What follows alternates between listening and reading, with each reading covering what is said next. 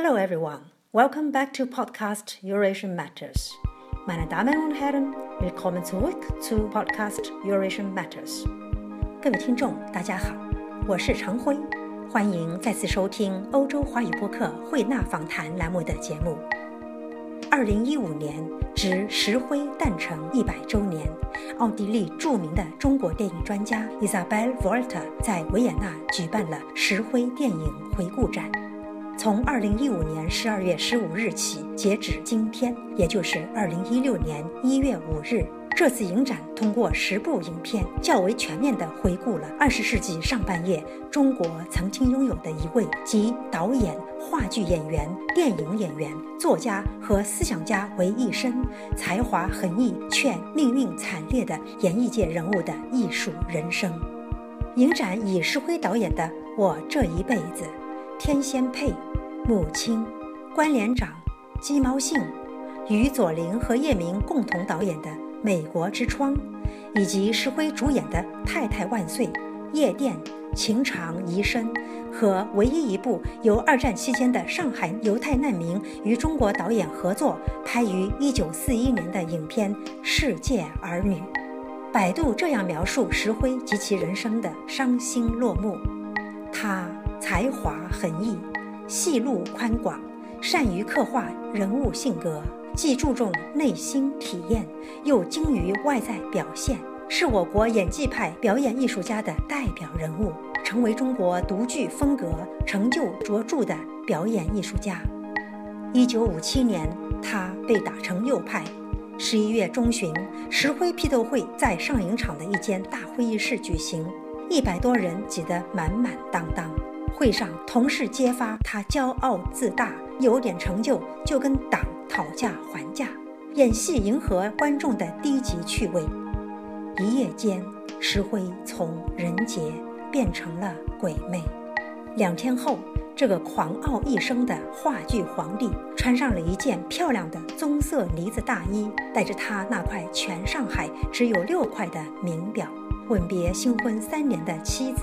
去银行给母亲汇了最后一次款，然后告诉路上的熟人：“以后我不能再演戏了。”他踏上了最后一部电影《雾海夜航》的道具船，跳进大海，为自己的人生选择了一个在他看来最为合适的去处。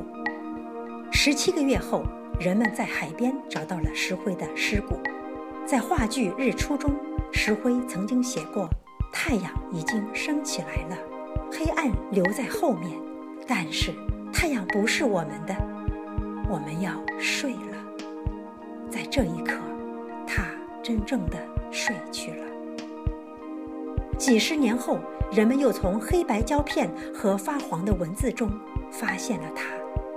一九九五年，石灰获得中国电影世纪奖最佳男演员。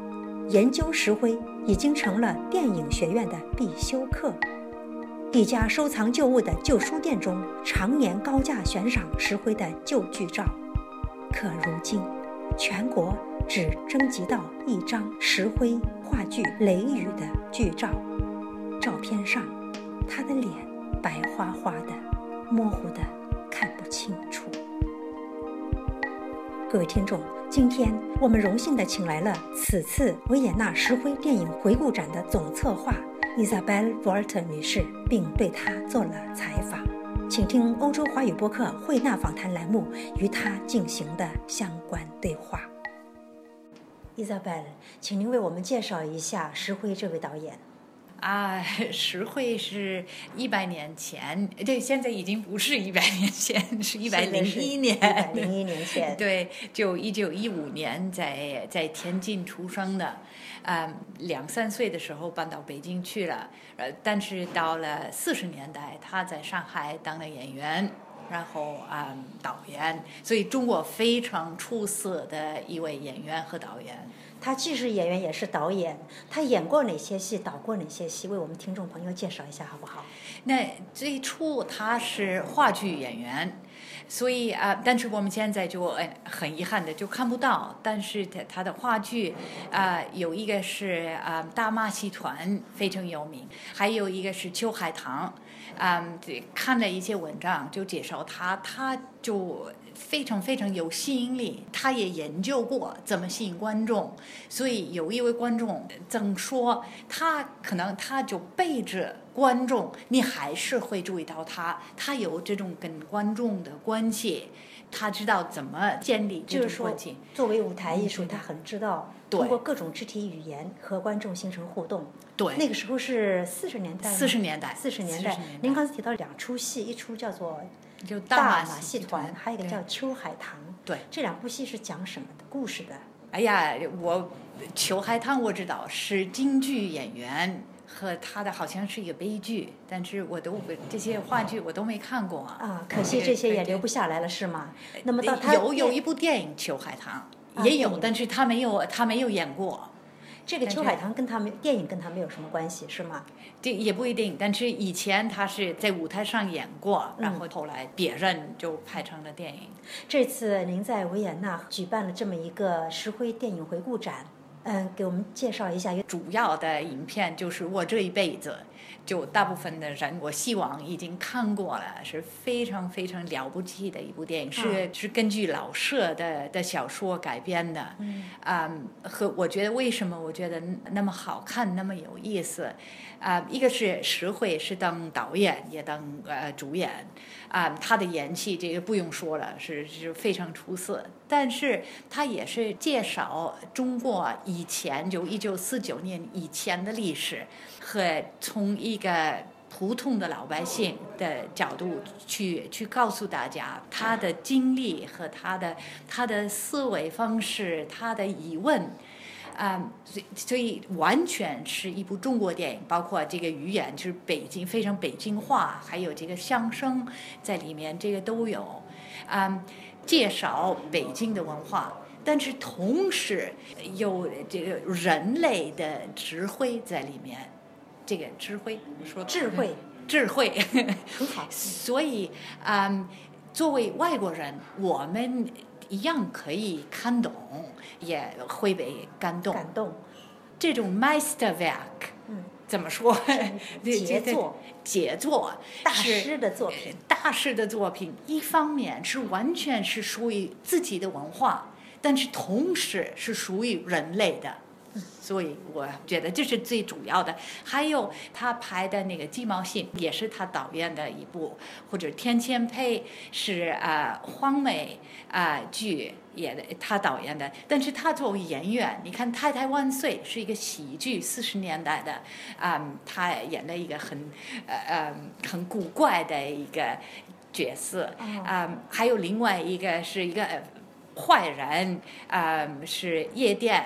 里面啊、嗯，还有关连长，他也是这就导演兼演员，就演了一个解放军，也非常有意思。就山东完全是山东人，所以你就通过我们选的十部电影，你可以看出他作为一个演员，也作为导演，就是是就很能看到的那种那种才华。就是说，他是一个才华横溢的导演和演员。对对。啊呃，他五十年代后来的命运非常不幸，而且最后是投海自尽，是吗？对。到底是哪部电影什么问题引起了他这样子的结局呢？他嗯，五三年之后就进入了上海电影制片厂，他演出和和导演的机会不多，因为他之前关连长我刚才提到了那部电影已经受了批判。嗯，但是嗯，最后他拍了五六年，就百花 期间就拍了一部《无海夜航》这部电影，嗯，真正的被批评，嗯，所以他的就是反右的时候，这就这个政治的气氛就变了。这部电影里头讲的是什么故事呢？是一个自然呃灾难，在海边上，啊、嗯，大方就就在屋里面，就反正就他们受难。这个这个船上就介绍各种各样的人这这个拍的非常有意思。但是他也有一一个党员在和他处理这种财害的方式，就当时的领导不喜欢看这种戏啊，因为这个原因，他就被就是打成右派。对。这个原因还有关连章，还有我这一辈子，他们就每一部电影就找到了一些他们觉得不合适的地方，是这样。对，然后他们当然他个人也说了，他就没有明白，他自己就呃有拍，对对。伊莎贝尔，您作为中国电影的专家，呃您能够理解我们中国那段历史哈和嗯那段历史里面出现的人物，但是这些电影搬到奥地利来，当地的观众看起来他们会有怎么样的感受呢？我这次是一种尝试，因为第一次这些十部电影当中，第一次都是第一次在奥地利，然后啊、大部分也可能在法国演过，但是没有在欧洲，嗯。每一部电影我会提前介绍一下，就简单的介绍这个背景。嗯，我们观众也不算特别多，但是来的人非常感兴趣，他们也可以理解。对，但是我觉得还是需要一定的、一定的介绍。对，对呀、这个介绍中间是不是呃可以把现在的中国和当时中国做一些比较呢？那当然呃，就说奥地利人也需要知道这种变化。对，对 啊，我看到您就是说在这本杂志里头写了一篇德文文章，叫《Der Weg eines kompromisslosen Retrospektive 石灰》。在这篇文章里头，您用德文为当地的呃读者介绍了石灰。您在这篇文章里讲了哪些关于石灰的情况呢？那主要的是他的他的一生，我就介绍了一下他的年轻的时候的生活啊，也包括就当时的 所有的的很大的变化。你知道，这种一五年到五七年，那这中国的历史就很复杂。是的，所以这个简单的介绍一下，还有他怎么当演员，然后他的最成功的那些戏，然后他怎么开始拍电影，这类的，就是就是他的一生，包括我选了一些电影，就嗯给就是说比较客观的介绍了一下当时的历史背景和对，我希望是客观的，对，当然是我的目的，就是让大家了解一下情嗯况。，您有没有跟一些读者或者观众在一起聊过？他们有一些反馈给您吗？嗯，很多观众以后会来跟我说，他们问一些问题，说是当时确实是这样吗？或者他们，